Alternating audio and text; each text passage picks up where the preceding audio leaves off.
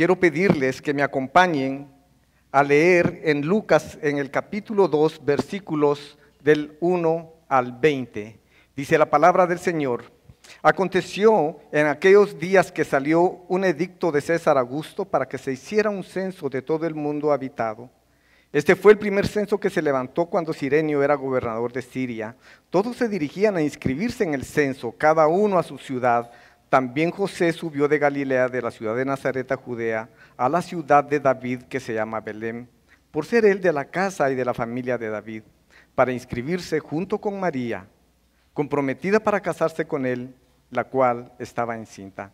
Sucedió que mientras estaban ellos allí, se cumplieron los días de su alumbramiento, y dio a luz a su hijo primogénito. Lo embombió en pañales y lo acostó en un pesebre, porque no había lugar para ellos en el mesón. En la misma región había pastores que estaban en el campo cuidando sus rebaños durante las vigilias de la noche. Y un ángel del Señor se les presentó, y la gloria del Señor los rodeó de resplandor y tuvieron gran temor. Pero el ángel les dijo, no teman porque les traigo buenas nuevas de gran gozo, que serán para todo el pueblo, porque les ha nacido hoy en la ciudad de David un Salvador que es Cristo el Señor. Esto les servirá de señal. Hallarán a un niño envuelto en pañales y acostado en un pesebre. De repente apareció con el ángel una multitud de los ejércitos celestiales alabando a Dios y diciendo, Gloria a Dios en las alturas y en la tierra paz entre los hombres en quienes Él se complace.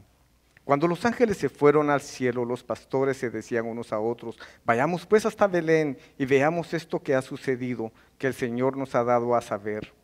Fueron a toda prisa y hallaron a María y a José y al niño acostado en el pesebre.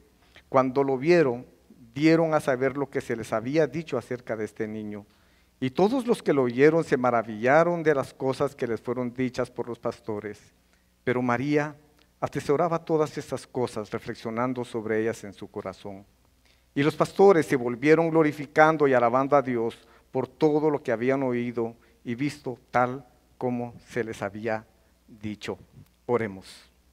Hoy queremos, Señor, pedirte que este tiempo de meditación sea guiado por tu Espíritu Santo, que seamos obedientes a tu palabra, que cumplas tu propósito en hablarnos, Señor Señor, yo te ruego que yo solamente sea usado como un instrumento para que tu palabra sea predicada, sea glorificada. En el nombre de Jesús. Amén y amén. Eh, este tiempo de Adviento es tan especial, el tiempo de la Navidad. Es sin lugar a dudas una temporada muy esperada por muchos de nosotros. Y el mundo completo se envuelve en, esta fiesta de Navidad. Podemos ver centros comerciales, podemos ver restaurantes, podemos ver tanta gente haciendo fiestas, convivios, arbolitos navideños eh, encendiéndose en la ciudad. Eh, podemos ver también fuegos artificiales y tantas otras cosas más. Y nosotros también empezando a preparar los planes de la comida, eh, las reuniones familiares, y todos estamos pensando siempre en este tema de la Navidad. Nosotros los chapines siempre estamos pensando en ese delicioso tamal, y por qué no decirlo, son tan sabrosos y tan típicos de la época para nosotros. Pero si vamos al punto central que hoy queremos enfatizar, nosotros queremos saber qué celebramos ¿Cuál es el verdadero motivo de esta fiesta? ¿Cómo y por qué los cristianos celebramos el nacimiento de Jesús? Este pasaje lo quisiera dividir en tres partes. En el fundamento de la esperanza, en el anuncio de la esperanza que la vamos a ver eh, eh, relatada en el pasaje, y luego celebrando la esperanza. Empezamos con el primer punto diciendo, entender la promesa del cumplimiento divino de su Hijo Jesús no es solamente una celebración emocional, también es de convicción y es de razón. A mí me gusta cómo escribe Lucas los Evangelios porque es tan detallista y apunta a ciertos aspectos que nos dan información, porque estos conectan mucho con la profecía que se da. Y en estos primeros siete versículos del pasaje nosotros vemos que Lucas tiene el cuidado de mencionar cuatro personajes. Menciona a Augusto César, a Sirenio y a José y María. Augusto César, que es el, en esta primera parte eh, eh, la persona que emite ese edicto, eh, este es un hombre que fue adoptado por su tío abuelo Julio César, quien gobernaba en ese tiempo.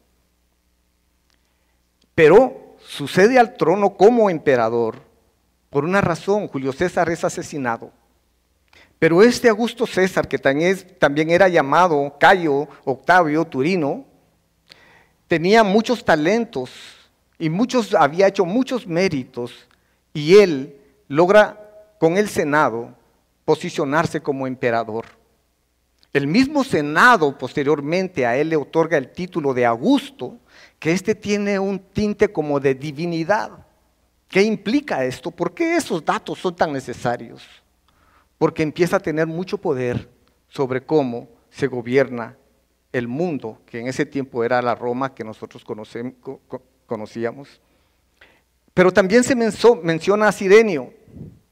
Y Sirenio como gobernador de Siria es un elemento adicional para referenciar el acontecimiento del nacimiento de Jesús en un espacio y épocas determinados. Veamos, eh, Lucas va anclando cada cosa, es decir, miren, tomen en cuenta que Sirenio estaba en esta parte eh, gobernando Siria porque lo vamos a conectar en el tiempo. Observemos de qué manera el gobernante del mundo civilizado, estamos hablando de Augusto César, inconscientemente hace que el nacimiento del Mesías, el hijo de David, sea en Belén, aun cuando el hogar materno era Nazaret. Toda la historia previa de Roma e Israel tiene su culminación en el pesebre donde nace Jesús. La vindicación de las afirmaciones históricas de Lucas en estos versículos son uno de los triunfos más grandes de la investigación moderna. Este texto lo cita el libro de una armonía de los evangelios. Si seguimos, vemos algunos detalles que Lucas narra en el nacimiento de Jesús cuando se dicta este mandato de hacer el censo había provocado el abarrotamiento de las personas a las ciudades a donde les correspondía empadronarse. Y a José y María les tocó ir a Belén. Pero ellos, recordamos que María estaba embarazada y estaban buscando un lugar en donde Jesús debía de nacer. Llegan y no encuentran el lugar y van a un mesón. El mesón es la parte que en ese tiempo era eh, eh, como el, digamos, como el sótano, la parte donde estaban los animales descansando y alimentándose. Y en la parte de arriba es que la gente llegaba a hospedarse. Es interesante, pero el lugar no era un lugar salubre, Aparte de eso, tenemos que mencionar, aunque no lo digamos, un lugar que no, no olía bien. Los olores venían de los animales, pero ese era el lugar en donde Jesús estaba naciendo. José y María sabían quién era, quién iba a nacer en ese momento, porque habían recibido la promesa del ángel Gabriel. Y me impresiona su obediencia, su sumisión de entender que Dios estaba cumpliendo la promesa. A pesar que yo sé que si los que hemos tenido a nuestros hijos tratamos de buscar el lugar más adecuado en donde van a nacer y, y nos preparamos para que todo salga bien. No estaba las amenazas de una infección de cualquier tipo, estaban a la mano.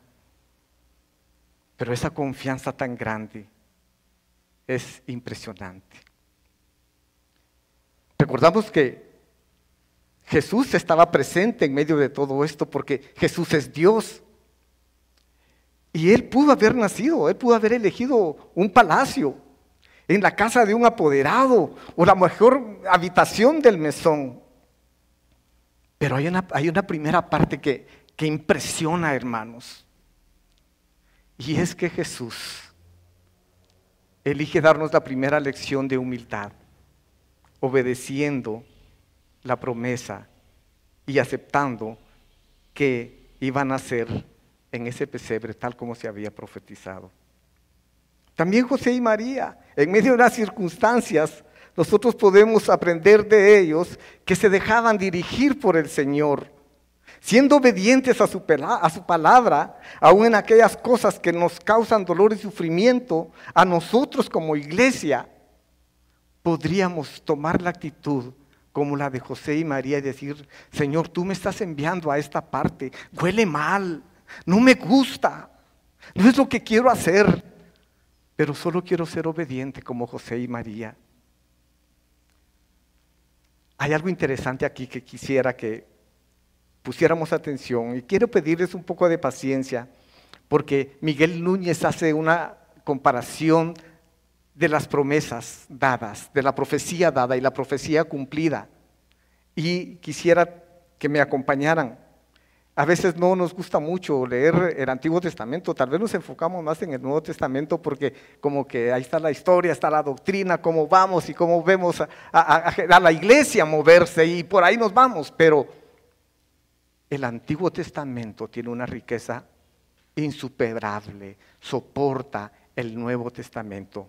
Y vamos a, empezar leyendo en la profecía dada en Génesis en el capítulo 3, 15, en su primera parte, dice, y pondré enemistad entre ti y la mujer, entre tu simiente y su simiente. Se cumple en Gálatas 4:4. Perdonen que vaya corriendo. Pero cuando vino la plenitud del tiempo, Dios envió a su Hijo, nacido de mujer, nacido bajo la ley Seguimos en Génesis en el 3.15, en su segunda parte. Él te herirá en la cabeza y tú le herirás en el calcañar. Se cumple en Colosenses 2.15 y habiendo despojado a los poderes y autoridades, hizo de ellos un espectáculo público, triunfando sobre ellos por medio de él. Vamos a Isaías 7.14, por tanto el Señor mismo os dará una señal. He aquí, una virgen una virgen concebirá y dará a luz un hijo y le pondrá por nombre Emanuel. Mateo 1, 22 y 23. Todo esto sucedió para que se cumpliera lo que el Señor había hablado por medio del profeta diciendo, he aquí la Virgen concebirá y dará a luz un hijo y le pondrá por nombre Emanuel, que traducido significa Dios con nosotros. Seguimos en Génesis 22, 18. Y en tu simiente serán benditas todas las naciones de la tierra, porque tú has obedecido mi voz. Se cumple en Gálatas 3:16 en su primera parte. Ahora bien, las promesas fueron hechas a Abraham y a su descendencia. Génesis 49, 10 en su primera parte. El cetro no se apartará de Judá ni la vara de gobernante de entre sus pies. Salmo 89, 3 y 4. Yo he hecho un pacto con mi escogido, he jurado a David, mi siervo, estableceré tu descendencia para siempre y edificaré tu trono sobre todas las generaciones. Se cumple Mateo 1, 1 y 2, libro de la genealogía de Jesucristo, hijo de David, hijo de Abraham, engendró a Isaac, Isaac a Jacob y Jacob a Judá y sus hermanos. Zacarías 9:9, regocíjate sobremanera, hija de Sión, da voces de júbilo, hija de Jerusalén, he aquí tu rey viene a ti, justo, humilde, montado en un asno, en un pollino, hijo de asna. La profecía de Zacarías 9:9 se cumple en Mateo 21:5. Sin embargo, Jerusalén no se regocijó como debió haber hecho, sino se rebeló contra el Mesías. Por eso dijo Juan a lo suyo vino y los suyos no le recibieron. Profecía dada en Isaías 32, 5 y 6. Entonces se abrirán los ojos de los ciegos, los oídos de los sordos se destaparán. El cojo entonces saltará como un ciervo y la lengua del mundo gritará, del, del mudo gritará de júbilo. Se cumple en Mateo 11, 5. Los ciegos reciben la vista y los cojos andan los leprosos quedan limpios, los sordos oyen, los muertos son resucitados y los pobres se les anuncia el Evangelio. Malaquías 3.1 en su primera parte, he aquí yo envío a mi mensajero y él preparará el camino delante de mí. Lucas 3:16 en su primera parte, Juan respondió diciendo a todos, yo os bautizo con agua, pero viene el que es más poderoso que yo, a quien no soy digno de desatar la correa de sus sandalias. Isaías 11, 2, en su primera parte, dice, y reposará sobre él el Espíritu del Señor.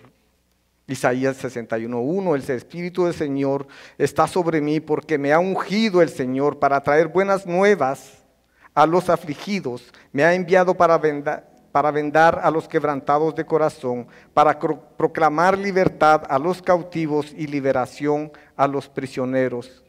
Vemos esta profecía cumplida en Lucas 4, 17 y 19.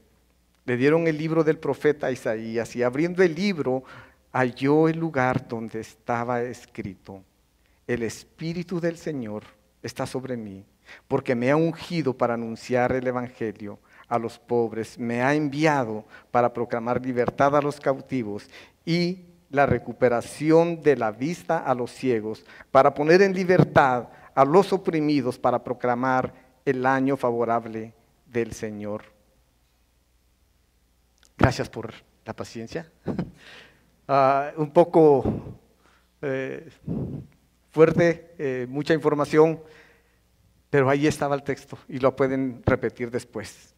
Hay una última profecía que yo quisiera leer, no es que esta sea la última, pero esta es la que yo quiero leer en Isaías 9:6.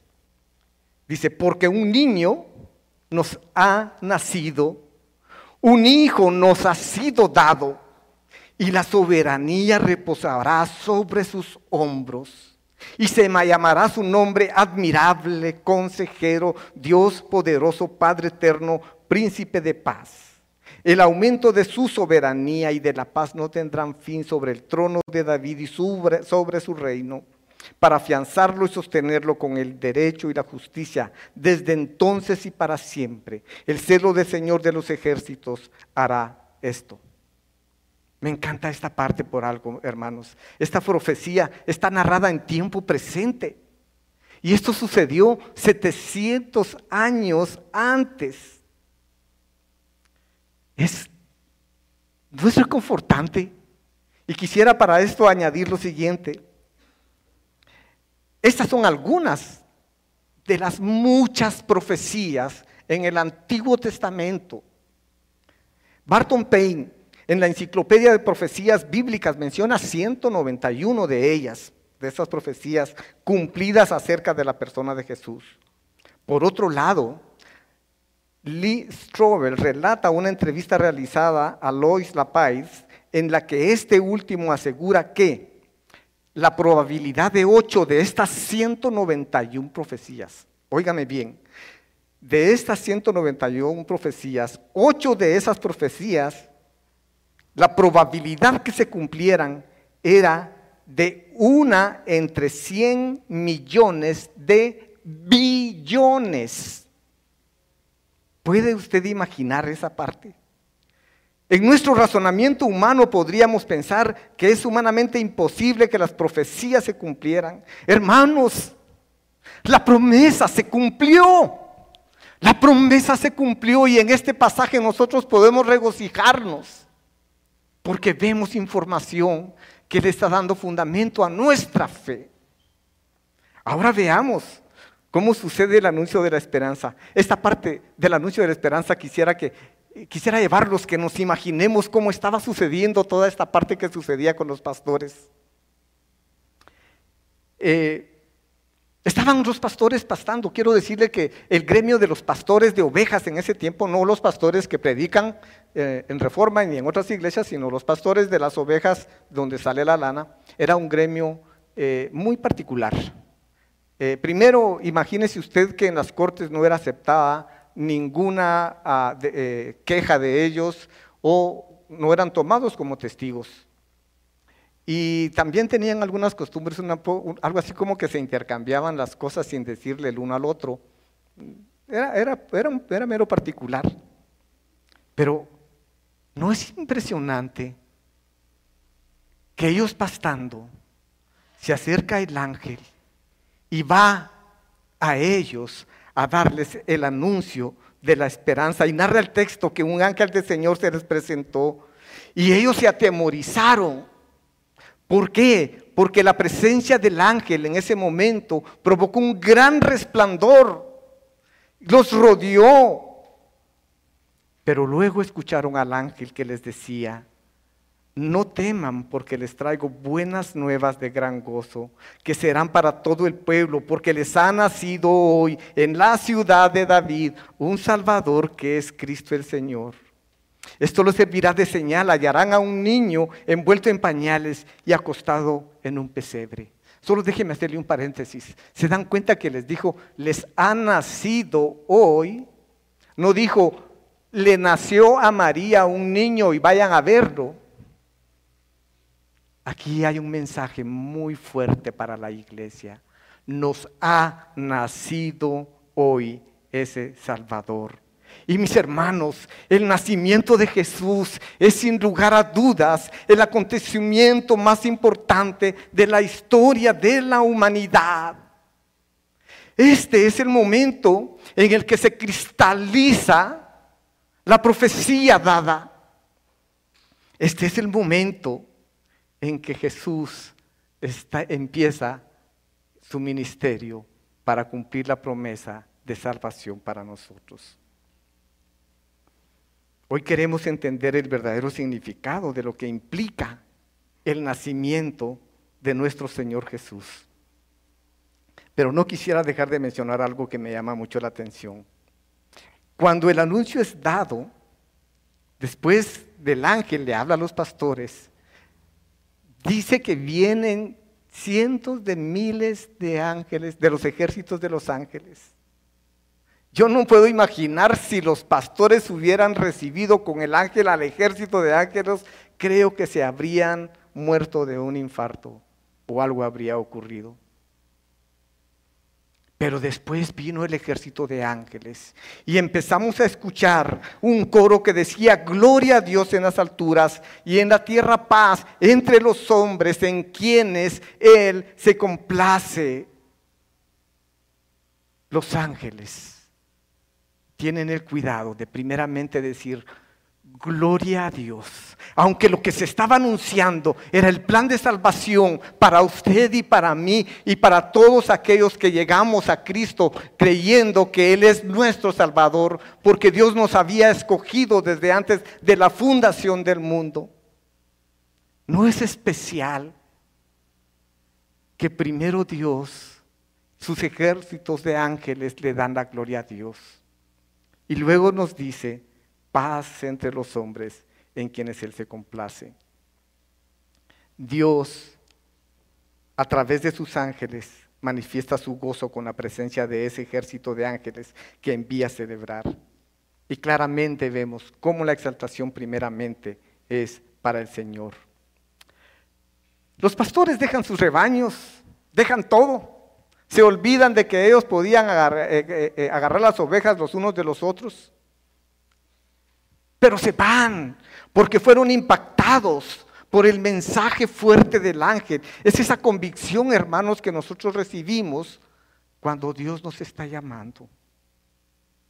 Y así como los pastores salieron a toda prisa, fueron y le contaron a José y María y a los que estaban con ellos en ese momento lo que el ángel les había anunciado. ¿Y sabe qué? Dice que María atesoraba toda esta información en su corazón. Y José también estaba observando. Y ellos sabían en este momento que todo lo que el ángel Gabriel les había anunciado se estaba cumpliendo al pie de la letra. ¿Cómo es de especial cuando Dios viene a, nuestra, a nuestro corazón?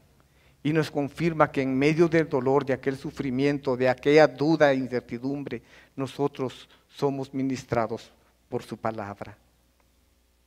Todo el cumplimiento de la promesa se estaba desarrollando en estos acontecimientos. Y ahora quisiera que llegáramos al punto 3, celebrando la esperanza. Los pastores se volvieron glorificando y alabando a Dios por todo lo que habían oído y visto tal como se les había dicho. Eh, iban felices. tan contentos. Y yo a veces me pongo a pensar, hermanos, cuando Dios toca nuestras vidas y somos transformados, ¿cómo podríamos mantener ese avivamiento en nosotros? ¿Cómo mantener ese primer amor fuerte y firme? Que nuestra fe sea recta y que estemos caminando de frente, siguiendo al Señor, rindiéndonos al Señor y que nada nos pueda estorbar. Pero a veces pasa algo que quiero mencionar hoy. Quique Torres, en su libro Una nueva vida de Cristo en adelante, menciona un concepto que me llamó la atención que se llama ruido blanco.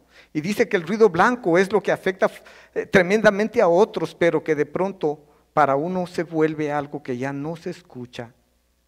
Me causa tristeza, dice él, que para muchos cristianos el Evangelio se haya vuelto ruido blanco. Yo quisiera ampliar un poquito esta parte de ruido blanco.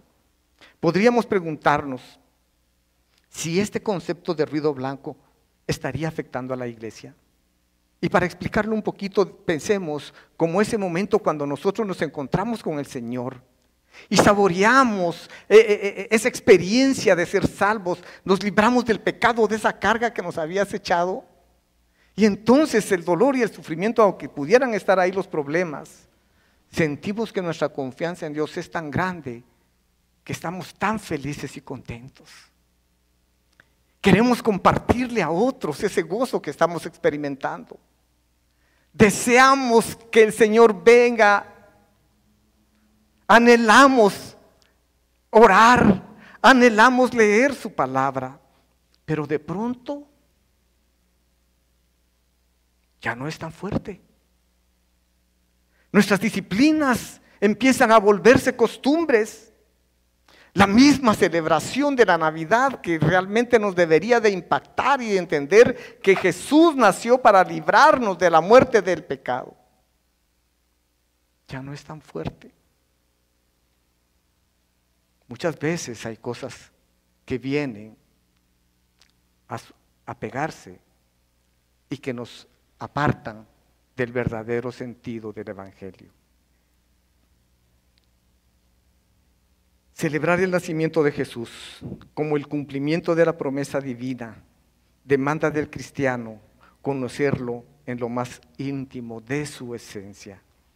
Yo quiero leer este pasaje, hermanos. A mí, yo medité mucho en esto y me causa mucho gozo. Porque en el mismo libro de Lucas, en el capítulo 10, versículos del 21 a 24, Jesús dice lo siguiente. En aquella misma hora Jesús se regocijó mucho en el Espíritu Santo. Y dijo, te alabo Padre, Señor del cielo y de la tierra, porque ocultaste estas cosas a los sabios y a inteligentes y las revelaste a niños. Sí, Padre, porque así fue de tu agrado. Todas las cosas me han sido entregadas por mi Padre y nadie sabe quién es el Hijo sino el Padre, ni quién es el Padre sino el Hijo, y aquel a quien el Hijo se lo quiera revelar. Volviéndose hacia los discípulos, les dijo aparte, dichosos los ojos que ven lo que ustedes ven. Porque les dijo, les digo que muchos profetas y reyes desearon ver lo que ustedes ven y no lo vieron, y oír lo que ustedes oyen y no lo oyeron. ¿Sabe por qué me encanta este pasaje? Porque Jesús tiene el cuidado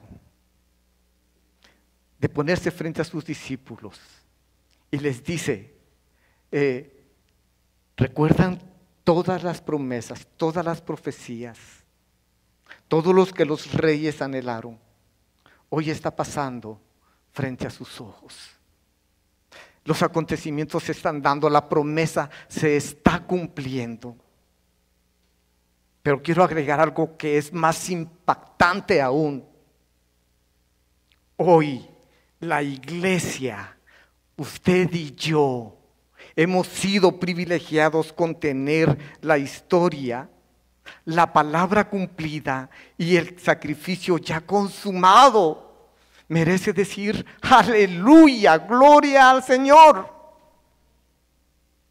Hoy podemos celebrar y gozarnos del regalo que Dios proveyó a través de su Hijo, porque no existe ninguna otra esperanza que el mundo pueda celebrar. Ningún evento, hermanos, de cualquier tipo en todo el mundo, de cualquier acontecimiento, promete una obra salvífica. Solo Dios a través de su Hijo Jesucristo.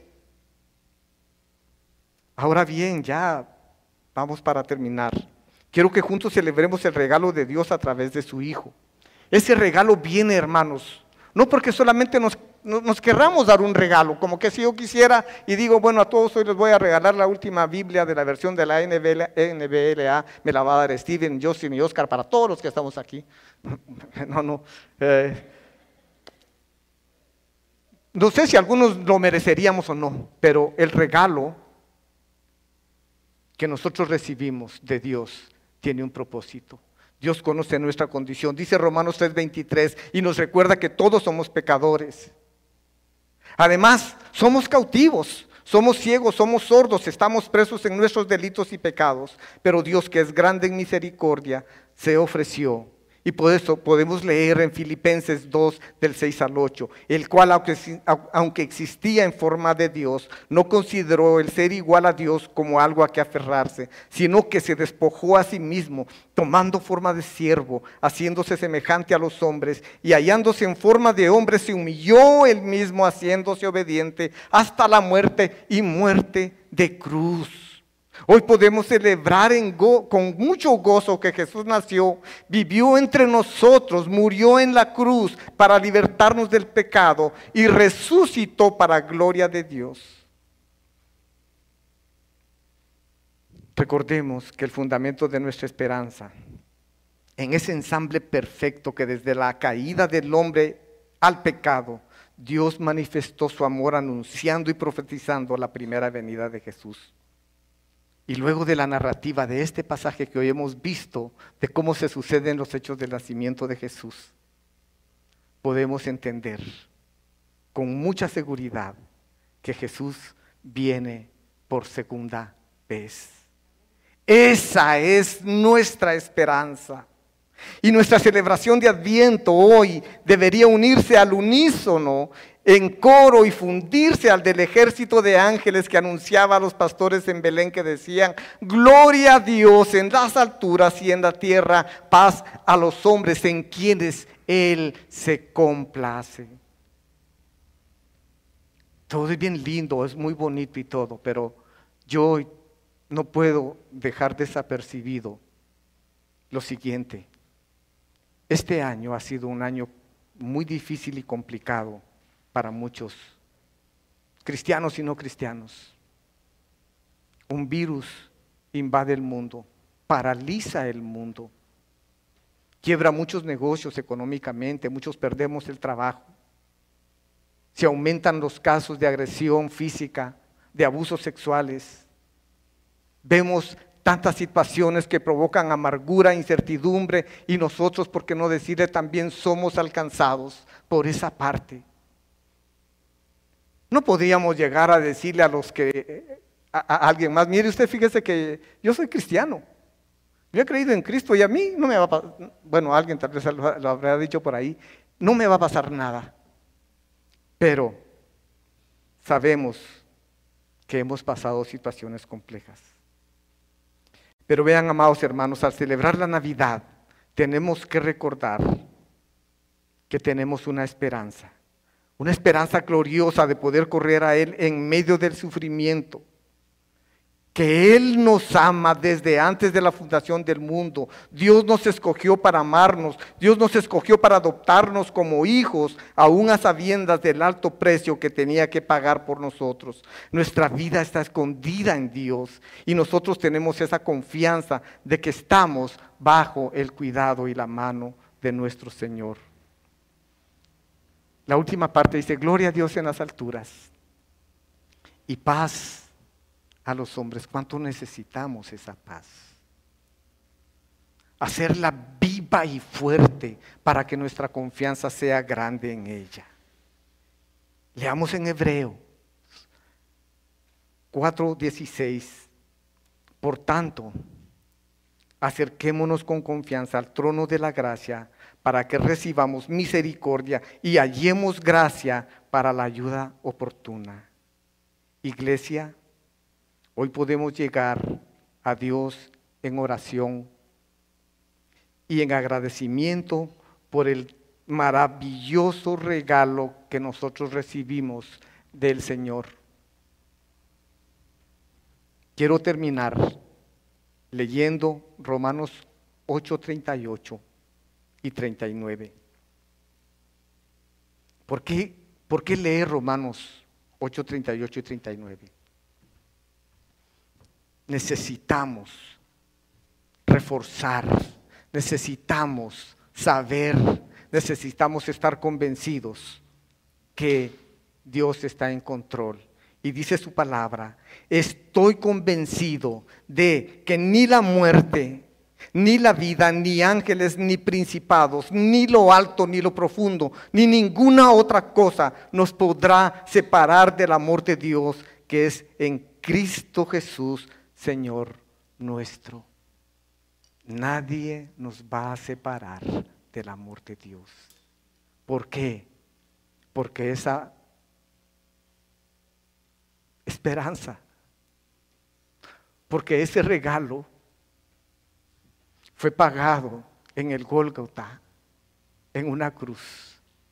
Jesús nació en el pesebre y termina crucificado en una cruz.